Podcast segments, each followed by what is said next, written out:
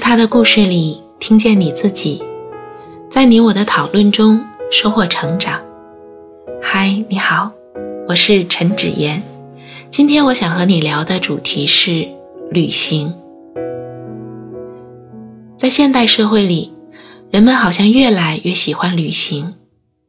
旅行不仅仅是我们重要的一种休闲方式，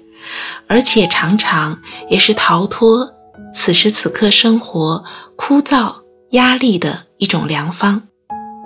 有时候甚至还没有开始旅行，只是在为旅行做着准备的时候，就已经身未动，心已远，享受到旅行的愉快了。我有一位朋友。他的工作在他看来是枯燥而重复的，而每到假期，他都喜欢背上背包，去深山老林，去人迹罕至的地方徒步旅行。有一次，他选择了去国外旅行。因为是不熟悉的地方，所以他要准备很多的地图，而且从一站到另一站的步行中间需要选择合适的交通工具，因此也需要查阅什么样的工具合适，并且尽可能的订好车票。为了这次旅行，他准备的时间有好几个月。最后，他给我看的时候，是有一摞厚厚的笔记，记载着每一天的规划，而在笔记的中间夹着这一天的地图和车票。我相信他在准备这一摞厚厚笔记的同时，就是非常快乐的。虽然他还面对着每天的生活，但是每当他做这些旅行规划的时候，已经在享受远方的。空山、绿树、鸟语、花香了。有些人喜欢去清静的山区旅行，有些人喜欢去繁华的都市，看到商品琳琅满目，然后采购大量的新奇的物品。不同的旅行其实代表了一个人不同的性格。恰恰刚才我问的这个问题，你喜欢？去清静的山区旅行，还是喜欢去繁华的都市旅行，就是心理测验里一个典型的评估性格的问题。一般来说，选择清静山区的人，也许更倾向于内向；而选择繁华都市的人，也许更倾向于外向。之所以说也许，那是因为心理测验不是根据一道题就可以推论人的性格的，一定是根据很多题目汇聚在一起，才能测量出一个人的性格倾向。当我们选择不同的旅行目的的时候，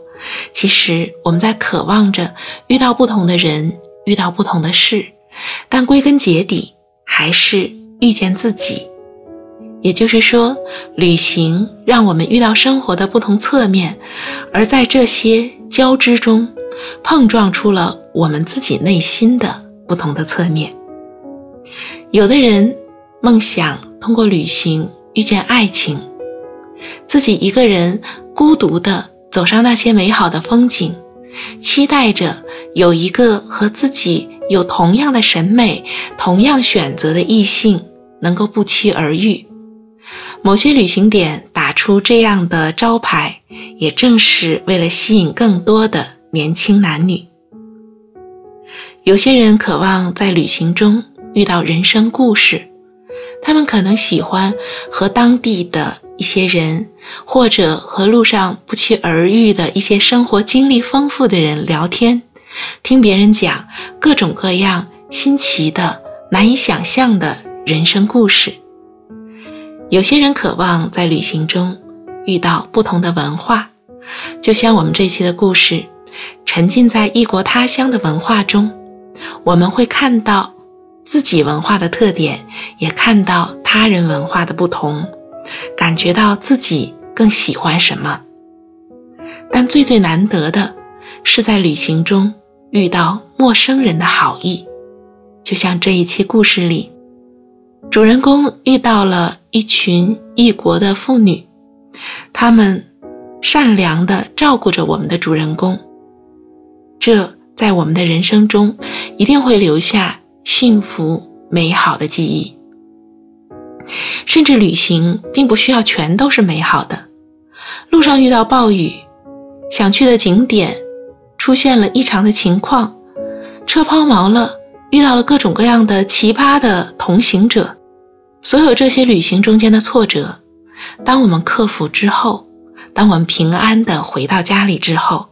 仍然会觉得这些经历丰富了我们的人生。而旅行对于我们人生非常重要的一个启发在于，旅行重要的是过程，而不是终点。因为那个终点，我们其实最后总是回到自己的家里，而整个的过程，我们坐在车上，看着车窗外向后撤退的风景，我们在过程中间遇到各种各样的人，解决各种各样的问题，我们拍照。我们品尝食物，我们在旅程中休息，这一切每分每秒、每一公里都是充实着我们的人生的。所以，我们生活中的每一刻也可以像旅行一样，体会其中的过程。这就是我对于这期故事的想法。也欢迎你在音频下方留下你的想法和感受，让我们在讨论中收获成长的智慧。另外，想要对你说，我在喜马拉雅的情绪电台已经上线。在电台里，我会通过典型的情绪案例，用轻松易懂的方式分享调整情绪的方法，让我们共同提升情商。大家可以点击评论下方即可订阅关注。